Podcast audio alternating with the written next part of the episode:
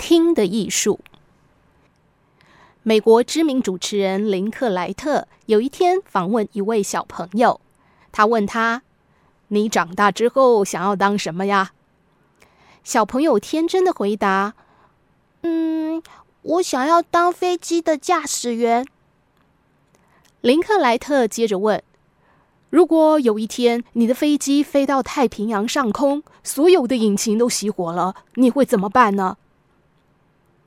小朋友想了想。我会先告诉坐在飞机上的所有人要绑好安全带，然后呢，我就会背上我的降落伞，自己跳出去。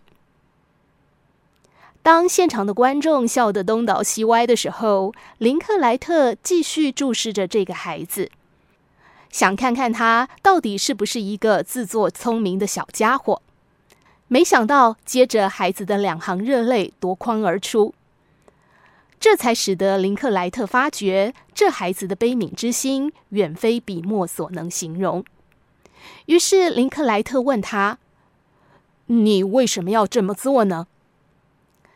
小朋友的答案透露了这个孩子真挚的想法：“我要去拿燃料，我还要再回来嘛。”这个故事给我们的启发就是听的艺术：一是听话不要听一半。